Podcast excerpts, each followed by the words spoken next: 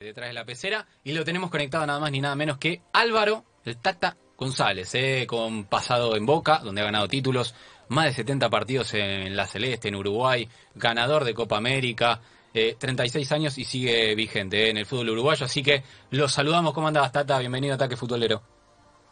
¿Qué tal? ¿Cómo están ustedes? Buenas tardes para todos. ¿Cómo va? Vamos arriba, ¿no? Para, para arrancar. Eh, en, en, esta, en estas 3 y 38 de, de este día sábado, tomando mate, prendiendo el fuego, ¿comiste? No, eh, llegué hace un ratito nada más de entrenar y, y, hoy como el día está feo, en vez de prender el fuego eh, afuera, lo vamos a hacer tranquilo, sí, sí, un pedacito de carne rico, pero al horno nomás.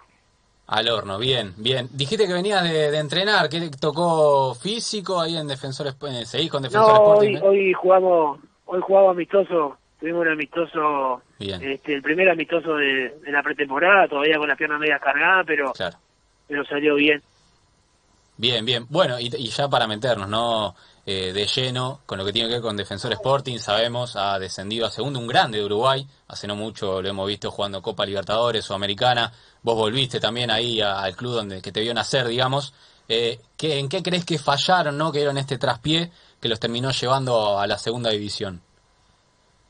Y bueno, no, no es, no es un fallo solo o, o algo de, un, de seis meses, es algo que se viene ya hace dos o tres años, equivocando el camino en muchas decisiones.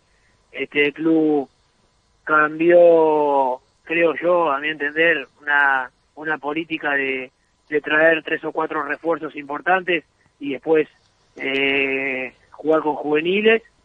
Y eso creo que nos terminó jugando en contra porque vinieron, la temporada pasada fueron 18 los refuerzos, una cosa inédita para Defensor Sporting. Y, y bueno, la verdad es que no, no, no, devolvieron en campo lamentablemente lo que se esperaba y, y eso también tapó tapó mucho de juveniles este, que perdieron confianza ante la llegada de tantos jugadores y eh, los rendimientos no, no, no llegaron, los resultados tampoco pudimos encadenarlos nunca y, bueno, el fútbol está muy competitivo hoy, este, hicimos dos campeonatos flojos y lo terminamos pagando. ¿Te gusta igual el formato del campeonato uruguayo, donde todavía hay promedios y eso fue no los que los terminó condenando? Porque en la tabla anual terminaron 12, en el puesto 12, digamos. Sí, sí, pero te digo la verdad, este, una vez que terminó el campeonato, obviamente no lo esperábamos porque, eh, si bien eh, lo que te digo, habíamos hecho eh, un campeonato flojo, claro. llegado al final, de los últimos los últimos tres partidos, en realidad tuvimos el, el, partido contra Boston River, que es el rival que se termina salvando, se peleó con nosotros ahí. Sí. Eh, teníamos el partido controlado en nuestra casa, eh, estábamos empatando y con eso manteníamos seis puntos de ventaja, a nueve por disputarse, y, y ahí es que creo yo terminamos de, de meternos en la zona este en la zona roja y, y, bueno, el equipo también lo sintió del, de lo anímico, de lo emocional, porque nos gana ese partido nos convierten en la hora, ya se nos sí. acercan y y después nos tocaron cerrar, nos tocó cerrar el campeonato contra dos equipos que que con el empate aseguraban Copa Internacional. Uno fue Rentista, que, que empatando se aseguraba este la primero se aseguraba la permanencia y, y, y también la la entrada a la, a la, Copa porque tenía tenía la definición del campeonato para jugar por haber ganado la apertura. Claro. Eh, y después el último el último equipo que enfrentamos fue Cerro Largo, que es lo mismo. Jugamos allá en Cerro Largo con, con ellos eh, buscando siempre un empate, cerrando el partido y no, no le encontramos la vuelta para para convertir, que es algo que también nos pasó no solamente en ese partido, sino en muchos. Y bueno, este, lo que te digo, este, hay que resetearse, hay que volver a, a lo que fue el club, que siempre fue un modelo acá en, en Uruguay, eh, siempre fue espejo para los otros equipos denominados chicos, y bueno, este, siempre también sacando juveniles, que los hay, hay muchos jugadores con proyección, que ojalá que este año este, puedan explotar y, ya el que viene volver a, a primera división como que es donde tiene que estar defensor. ¿Qué tal Álvaro? Buenas tardes, te saludo a Pablo Noya. Primero preguntarte si tu continuidad ya está confirmada, bueno, a pesar de que ya empezaron con los amistosos, si, si la gente de defensor se puede quedar tranquila que te va a tener dentro del plantel y también consultarte porque aquí en el fútbol argentino cuando un grande baja a segunda división, el resto sale a jugarle como si fuera la final de Libertadores. ¿Crees que le puede llegar a pasar lo mismo en la segunda categoría del fútbol uruguayo? Sí, sí, sabemos, sabemos eso. Primero te contesto la primera pregunta y y es que sí, yo tengo contrato hasta diciembre y la verdad que siendo uno de los capitanes de, este equipo el, año que nos tocó descender, no, no me gustaría irme con defensor eh, en la segunda divisional. Entonces la idea y, lo bueno de este campeonato que es corto, que eh, en seis, siete meses podemos estar de nuevo en, en, primera y bueno, ese es el objetivo que tengo. Después se verá este, para el año siguiente si, si continúo o no, pero mi idea es eh, como mínimo dejar a defensor donde tiene que estar, junto a este equipo que se está armando, que, que se fueron muchos jugadores, llegaron otros que son también de la, jugadores de la casa, que, que han rendido en su momento acá, y, bueno, este, con confianza, sabiendo de que es verdad eso que vos decías, que nosotros en primera división nos pasa de, de que eh, todos los equipos, como le salen a Nacional y a Peñarola, a que ganar ese partido o sacar un resultado muchas veces les marca el semestre, nosotros, la verdad que acá en Defensores se, lo maneja como un, el tercer grande, este, por más de que a, nivel de, hinchada y todo, ya sabemos que Nacional y Peñarol son los que equiparan la mayoría de, del país, pero, pero sí por lo institucional y por la cantidad de, juveniles que eh, la, la selección nacional y, y la gran parte del plantel son jugadores de defensor, entonces eh, sabemos de que la motivación para jugar contra defensor va a ser grande y bueno, va a ser un, una, un año típico también en la, en la segunda divisional porque también descendió Danubio, descendió Cerro, Rampla, que son equipos históricos también de la A y bueno, este va, va a tener su condimento, pero bueno, ojalá que, que salgamos rápido de nuevo a la primera categoría. Y hablando un poquito de actualidad, te pregunto por esta Copa América que se aproxima, si es que se termina jugando, parece que sí, pero está todo medio dudoso con el tema COVID. Pero bueno, preguntarte cómo ves a la Celeste eh, a dos meses de, jugar un nuevo certamen continental. Sí, sí, lo, veo bien. Uruguay creo yo que tiene una gran ventaja de que, de que más que una selección eh, parece un equipo. O sea, los, los jugadores más o menos son los mismos. Eh, eh, se, se, van agregando muy paulatinamente jugadores que tienen que demostrar durante seis meses, un año el rendimiento para estar, no es que de repente brillan un mes, eh, hacen tres, cuatro partidos y vienen, sino que son jugadores que confirmaron y que después permanecen en la selección, tampoco es que por tener eh, eh, seis meses malos desaparecen, entonces hay un conocimiento en el plantel que hace que vos conozcas a tu compañero, conozcas lo, que quiere el entrenador, que en una selección es muy importante porque muchas veces te encontrás tres, cuatro días previo a, a jugar los partidos. Entonces, Uruguay tiene ese plus, creo yo, que lo, que lo, que lo aprovecha bien y después tiene jugadores de gran categoría que, que por suerte algunos de ellos vienen volviendo a, a, lo que es la competencia y a como Muslera, por decirte uno, que estuvo mucho tiempo lesionado con una lesión bastante fea y ya volvió hace, un par de meses. Eh, Cavani, que está volviendo a, a, lo que nos tiene acostumbrado en sus goles. Eh, Luis, eh, también lo está haciendo muy bien allá en, el Atlético de Madrid. Y bueno, jugadores referentes como ellos es importante que estén en buen nivel para que el resto los pueda acompañar de buena forma. Eh, jugadores también de gran calidad como, como tenemos ahora en la mitad de la cancha, eh, en la Juventus, eh, en el Real Madrid Valverde. Son jugadores que están acostumbrados a jugar a primer nivel y, y bueno, este, la selección requiere de eso y después la personalidad que, creo que, ha mostrado a veces Uruguay como para ir por estos títulos. Ojalá que, que pueda definir esta copa, después obviamente todas las selecciones se preparan para, para poder ganarla y todas son muy duras. Este, así que bueno, veremos, veremos cómo nos va. Tata, hacías referencia obviamente a esto de, de mantener ¿no? a los jugadores por más que tengan un semestre malo. Y, yo te quiero, eh, digamos, eh, trazar un paralelismo con esto y con la selección de Uruguay y la cantidad de años y el proyecto de un laburo total, pero eh, fatal, de un montón de años por parte del maestro de, Tavares. Y cosa que no sucede acá en el fútbol argentino, que se vive en una vorágine que los entrenadores eh, pierden cuatro fechas y ya los quieren echar. Caso Davo en San Lorenzo, caso Pixi en Racing. Realmente es viable el proyecto a largo plazo, viendo la selección uruguaya. ¿Por qué acá no, en Argentina, vos, eh, eh, cómo comparás ambas situaciones? No, mirá, es, es algo del fútbol en general, a nivel mundial, no solamente en Argentina, también acá en Uruguay, que, el fútbol es muy resultadista, y más cuando se vive con mucha pasión y cuando es una selección, este y cuando tenés jugadores de, de calidad como lo tienen estas dos selecciones que estamos hablando, pero mirá que acá en Uruguay también hay mucha gente que de repente, así como hay mucha gente que valora, que respeta y que pondera lo que es el proceso, este también hay, hay tanta otra que, que, que lo critica o que dice, no, pero en 15 años se ganó solo una Copa América y bueno, este, ahí está lo relativo, ¿no? Yo siempre digo, hay que tener la humildad de mirar hacia un costado, de ver que, que no es fácil, que para otros también les cuesta. Uno ve a Argentina, equipos, grandísimos equipos y también no ha podido. Y bueno, todos van por todos van por lo mismo, todas las elecciones son, son buenas.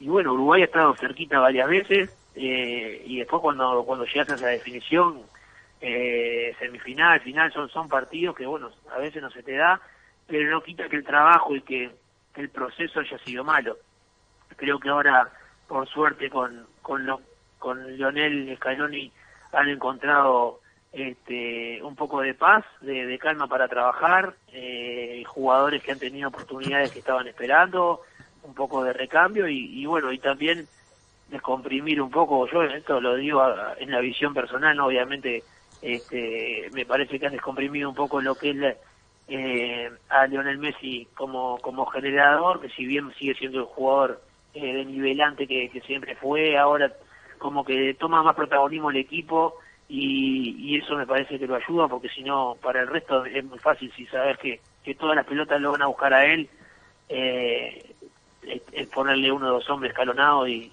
y, y se termina, porque, eh, o al menos así lo, lo, lo hemos hecho muchas veces nosotros, lo hemos controlado. Obviamente, de repente un destello de calidad se termina convirtiendo, también nos pasó. Pero a la larga eh, lo termina sufriendo, creo, la, la selección de Argentina. como eh, Por eso ahora me parece que, que los veo los veo mejor y los veo con con posibilidades, obviamente, por, por la calidad del equipo y porque me parece Claro. que Scaloni ha, ha logrado encaminar eh, el rumbo. Tuviste la grata experiencia de haber jugado en Boca, de haber vivido el mundo Boca. ¿Crees que se le pega de más a Boca haber- habiendo ganado dos títulos? Eh, está la discusión de que no termina de convencer eh, su funcionamiento, su juego. ¿Cómo ves al Boca de Russo? Sí, a ver, lo que pasa es que quizás no sea tan tan vistoso eh, y, y de repente el, el momento eh, internacional que ha tenido River estos últimos años hacen que, que la vara este, no, no, no, no, alcance con igualarla ganando algún campeonato local como lo ha hecho Boca y que tiene grandes méritos por eso, pero eh, sí hay hay también estuvo la década esa del 2000 al 2000 al- al 2010 que, que Boca ganó todo y eso hace que, que el hincha se acostumbre y quiera y quiera ganar siempre y lo cual está bien porque esos así son los equipos grandes. Pero bueno este hay, eh, creo yo que, la sensación que, ha generado Gallardo y River hoy por hoy hace que que del lado de la vereda de enfrente haya haya un nerviosismo o una necesidad de ver un Boca avasallador y bueno, este, le está costando, pero sigue siendo un grande y sigue siendo candidato eh, en todas las copas. hoy en día que tanto como por ejemplo Palermo, un, un nueve goleador, eh, que vos sabías que uno o dos goles por partido te iba a hacer. Eh, ¿Crees que hoy en día le falta ese, ese quizás como para acompañar a Tevez, ¿no? Tanto que se habla de Cavani, que sí, que no, que, que, que Paolo en un momento, eh, o, o no crees que a Boca le falta un nueve de Ari? Sí, te, te escuché más o menos, pero cortado, pero ente- entendí entendí lo que me decía. Yo creo que sí, que es importante siempre tener un, un jugador eh, que, que pelota que llegue al área, pelota que, que es gol o, o está cerca de serlo, eh, que genere peligro, que, que cause preocupación también a los rivales. Pero además creo yo que es un tema también de ascendencia, de, de pararte pararte enfrente y decir bueno tenemos hoy tenemos a, Palermo en el área yo qué sé no sé.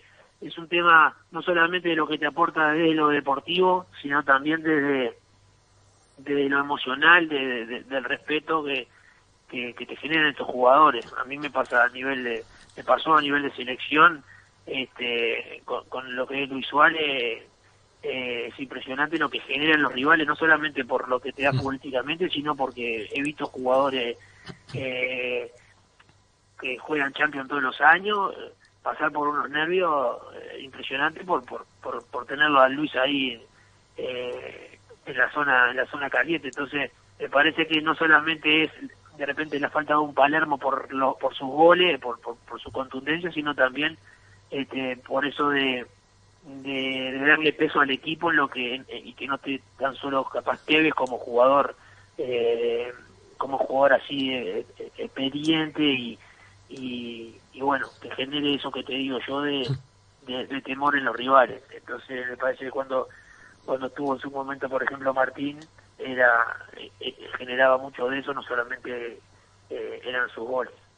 Estamos hablando con el Tata González aquí en la 947 eh, no me imagino eh, el temor que puede dar Cavani a los defensores del fútbol argentino, ni hablar de Torreira, ¿no? Tenerlo en el medio en la, la bombonera. Lástima que no hay gente, porque si no sería él como el de wow, wow, wow, Junta.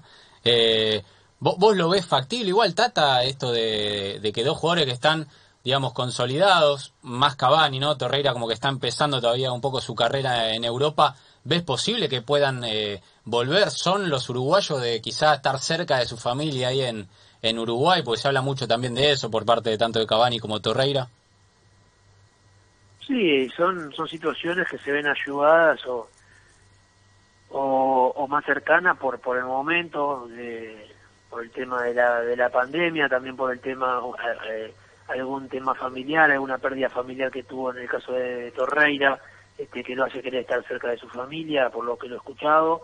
En el caso de Cavani ya por también por, e, por ese mismo hecho también de querer estar cerca, de disfrutar a su gente, de jugar, obviamente que ambos también la, la, ilusión de jugar también en, un equipo como Boca, que uno desde chico cuando estás acá en Uruguay y soñas con Nacional y Peñarol y después eh, lo, que más se consume es, River Boca, entonces mm.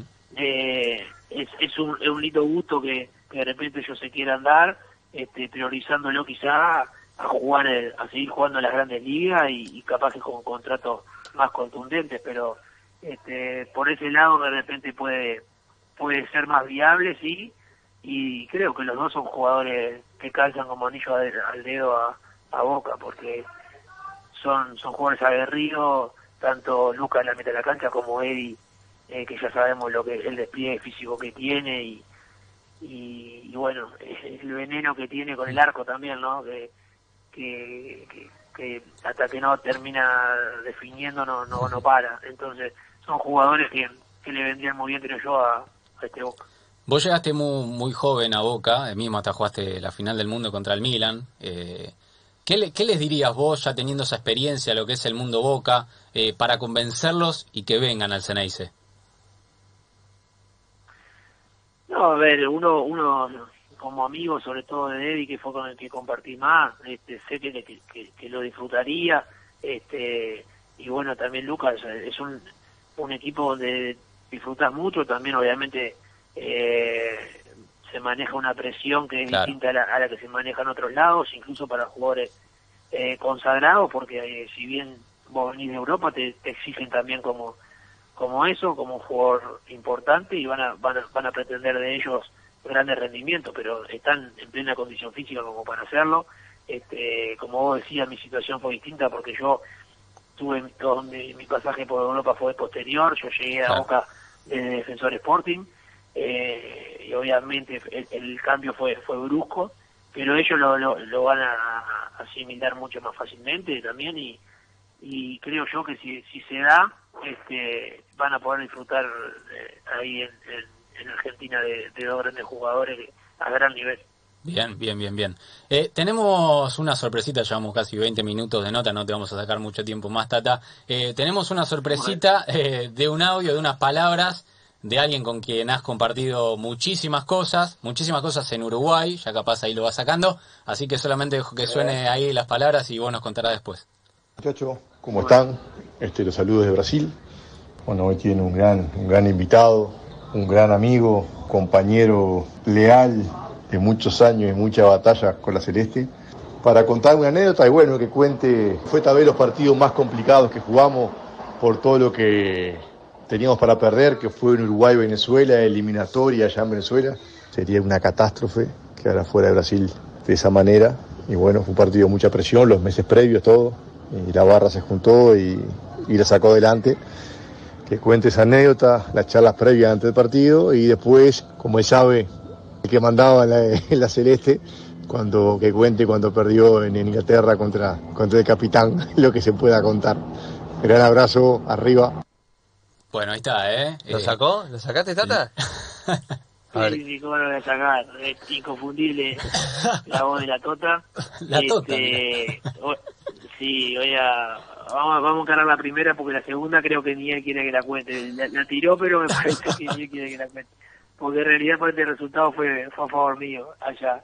Pero Vamos a contarle igual, eh, hablando hablando sobre hablando sobre la, esa primera eh, anécdota que él contaba, Sí, este fue fue bueno como él decía nosotros nos pasó la- la- las eliminatorias salvo esta última para lo que fue el mundial de del 2018 eh, las otras nos costaron horrible eh, muchas fueron por repechaje siempre Sí, siempre verdad. arañando y bueno llegábamos a un partido eh, en Venezuela contra una Venezuela que todavía tenía una luz de esperanza y jugando en un clima pesadísimo, una cancha muy brava. Este, ese día no, no teníamos a Luis eh, y, y bueno, este, la verdad que pintaba fea porque veníamos creo encadenando resultados negativos. Y, y bueno, a mí yo lo escucho hablar ahora en este mensaje nomás, ya le aprovecho de mandar un saludo, pero ya me, me hizo de, de escucharlo porque para uno que cuando llegó a la selección eh, muy- a temprana edad siempre fue un referente y un tipo en el que vos te apoyabas y que se llevaba la responsabilidad y que, y que iba para adelante y que lo veía este, defender a la camiseta como con niños y dientes, verlo salir sangrando miles de veces, dejando la vida, entonces uno lo respeta mucho este, como compañero, como capitán y, y bueno, este, esa, esa de Venezuela fue una de esas tantas batallas, como dice él, que, que había que no, no- no había otra otra opción que, que ganar. Y bueno, este, siempre recuerdo yo esa charla así previa a salir de la cancha, este, que nos abrazó a todos con esos brazos aparte de tener que nos, nos metía a, a 10 per- ala. a 10 personas abrazó. Sí, con el, con, abrazar, no, le alcanzaba para abrazarnos a todos y apretarnos. Y, y nos dijo, muchachos, si tengo que elegir a, a 10 compañeros para jugar esta final, lo, lo elegiría usted 10. Y que me dieran a, a los mejores de, de la Champions, a, lo que- a los mejores del mundo. Esta final, la- si tengo que elegir a 10, lo elijo a usted. Y la verdad que no, no, eh, vos veías que no, no, no era alguien que te hablaba por hablar o que te llenaba de palabras, era un tipo que, que lo que te decía era porque lo estaba sintiendo y lo estaba viviendo, Claro. lo estaba y, y él sabía que ninguno ninguno más que nosotros no, no íbamos a defender el, el, el, el alma, el orgullo el- al país, no Eh, como lo íbamos a hacer ese día. Este, y yo la verdad esa, esa frase este, me, me la, me la guardé siempre y, y lo recuerdo porque la verdad que ese día este volvernos pa- pa- para Uruguay eliminado prácticamente ya era Duro. hubiese sido fatal y, y fueron de esas cosas que fueron manteniendo este proceso viste que vos ustedes decían hoy hablábamos de lo que es el proceso y lo difícil que es mantenerlo Eh, acá en Uruguay también este, nosotros tuvimos la, la, la suerte de, de poder hacer suerte no pero pero sí de hacer un gran mundial de Sudáfrica con un cuarto puesto que se valoró muchísimo Mm. este después de años de no tener una participación tan buena en un, en un mundial eh, aparte de la forma que se quedó afuera bueno este pero eso y la Copa América que ganamos al año siguiente en, en el 2011 le dio le dio mucho oxígeno y mucho respaldo a lo que fue el proceso que había iniciado en el 2006 pero si no hubiesen estado esos dos, es- es- esos dos torneos tan buenos de Uruguay también hubiese temblado. Incluso muchas veces se ha, se ha criticado este, esas eliminatorias que, que, que pendíamos de, de- un hilo también siempre se puso en duda, pero bueno, bueno, yo creo que a la larga y la gente del fútbol termina reconociendo este, lo que lo que ha hecho esta selección, que yo siempre digo también y eh, cuando me, me, lo preguntan, no solamente un título que consigue esta selección en, en Argentina en 2011, sí, yo creo que lo, lo, lo, más lindo que ha conseguido esta selección es devolverle al uruguayo la, la ilusión, el ser hincha de la selección, este, el sentarse, juega Uruguay contra el que sea, y vos te sentas a la mitad del partido con la ilusión de que le puedes ganar, vos claro. sabes que le puedes ganar, al que sea. Y otras veces yo cuando era chico de repente esperábamos, no sé, un, una bartoleada, un, un, una liga, algo que pueda, yo qué sé, a, a, que podamos arañar capaz un resultado. Y sin embargo, creo que el, el uruguayo tiene que valorar eso, ¿no? La, la, la ilusión que genera esta selección, eh, vaya a una Copa América, vaya al Mundial, juegue contra el que sea, que seguramente puedas perder, pero le podés ganar y le podés ganar con argumento, con, con, con juego y con jugadores importantes. Tata, ¿y la segunda? La que dijiste que lo que se perdió en Inglaterra. No, no. no, no, que contar no. La verdad que me, me, me, dejó asombrado, me dejó asombrado porque creo que es el primero que, que sufriría si yo cuento. Pero, ¿Se puede tirar una pista de qué se trata? Fuego, Aclaremos que con por, el fuego prendido. por si hay algún distraído, el, el, que mandó el audio para el Tata fue Diego Lugar, claro. capitán histórico de la selección. No se puede decir entonces sí, Tata sí, nada. Pero, no, con un fuego y, y, un, y, un, mate y eso capaz que sí. claro, no, no en esta, en esta situación. No al aire, no al aire. Bien, horario protección al menor, claro. Eh, sí, bueno, Tata, lo último ya para ir cerrando y no, no, no, te sacamos más tiempo. Sé que tenés también un ara de caballo, ¿no? Puede ser, lo tomás como, como sí. hobby, es más para también tema de negocios post eh, retiro del fútbol, ¿no? No sabemos cuándo será, pero ¿cómo es la movida de eso? No, sí, no, lo tomo como hobby, este, es algo que me gusta, que, que, que me ha ido apasionando estos años, pero no, no es negocio, o sea, no, lo hago la verdad para disfrutarlo obviamente de eh, que los números cierren para para poder eh, para que no te demande un, una inversión económica grande pero pero no como negocio sí para para disfrutar y y bueno este Buenísimo. para para tengo ahora por ejemplo dentro de poquito saco, salen a venta unos, unos potrillos míos que uno se llama el matador otro por Cavani Luis y otro el, y, sí el pistolero Luis y el bebote no bueno. qué tal vamos a ver cómo, vamos a ver si corren algo si eso no o ganan. son un desastre. Claro. y vamos a ver, vamos a ver, por ahora son una incógnita porque son potrillos chicos, ahora tienen que, que, empezar a correr. Bien, bien, buenísimo. Bueno, suerte con el matador y con el pistolero, Tata, muchísimas gracias por estos minutos acá en Ataque Futbolero y te mandamos un gran abrazo. ¿eh? Bueno, muy bien, muchas gracias a ustedes, saludos para toda la audiencia. Buenísimo. Ahí pasaba ¿eh? el Tata González.